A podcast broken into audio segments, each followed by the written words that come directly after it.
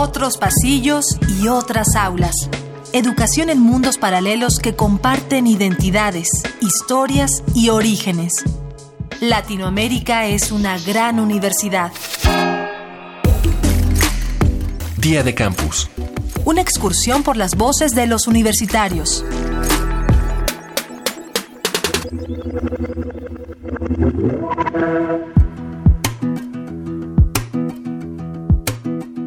Escuchamos sobre calentamiento global, sobre la contaminación de los mares, la extinción de las especies y el hambre en el mundo. Y más de uno de nosotros desea que los problemas de la actualidad se conviertan en los recuerdos del futuro gracias a una iniciativa científica o tecnológica que lo resuelva todo, pero hace falta saber si estas herramientas serán suficientes. Muchas enfermedades se erradicaron por la ciencia, pero han vuelto a aparecer por la acción de la sociedad.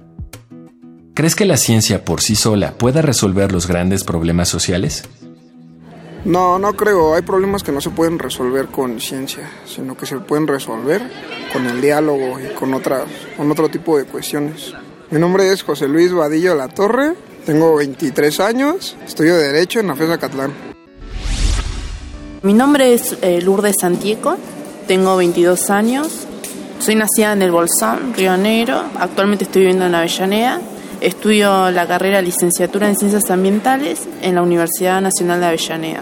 No, no creo que la ciencia por sí sola pueda resolver los grandes problemas sociales.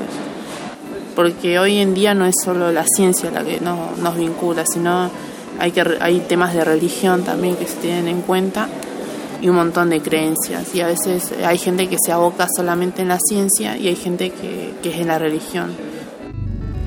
Yo creo que la ciencia por sí sola no podría resolver los grandes problemas sociales, porque eh, siento que la ciencia es más como esquemática, ¿no? Como, como que sigue un esquema fijo establecido. Pero los problemas sociales, muchos de ellos son eh, por relaciones humanas. Entonces yo creo que más bien como fortalecer las relaciones humanas nos ayudaría a resolver problemas sociales. Soy Jocelyn Duque, tengo 24 años, estoy en octavo semestre de la Facultad de Artes de la Universidad Central del Ecuador.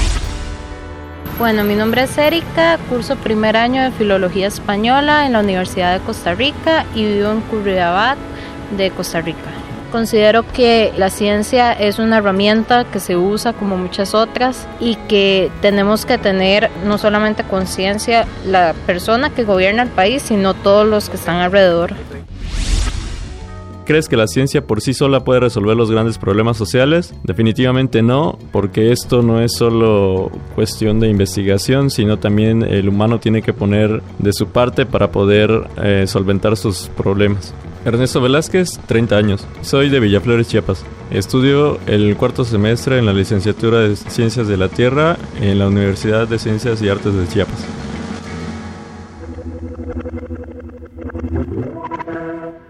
La viruela y el sarampión eran problemas prácticamente erradicados en muchas sociedades gracias a las vacunas. Sin embargo, el movimiento antivacunas, que defiende que estas son más dañinas que benéficas para los niños, ha causado que un nuevo brote de la enfermedad afecte a distintas comunidades en Estados Unidos.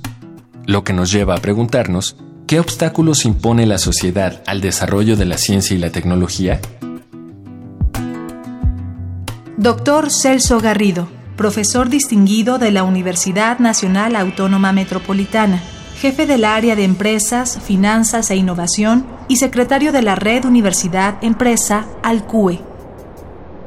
Bueno, yo creo que hay de dos órdenes. El primero es financiero, ¿no? Es decir, si se están apoyando o no con suficientes recursos públicos la posibilidad de que se expanda la actividad científica y tecnológica. Desafortunadamente no se está haciendo en general ni en México ni en el resto de América Latina, digamos.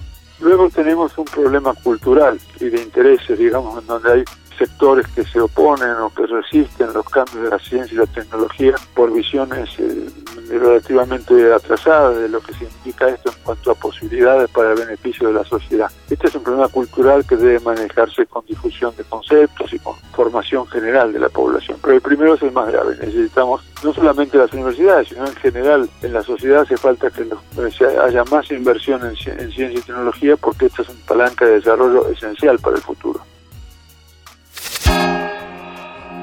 Vía de Campus es una coproducción de la Unión de Universidades de América Latina y el Caribe y Radio UNAM, con la colaboración de Universidad de Costa Rica, Universidad Nacional Autónoma de México, Universidad Nacional de Avellaneda, Universidad de las Ciencias y Artes de Chiapas y la Universidad Central del Ecuador.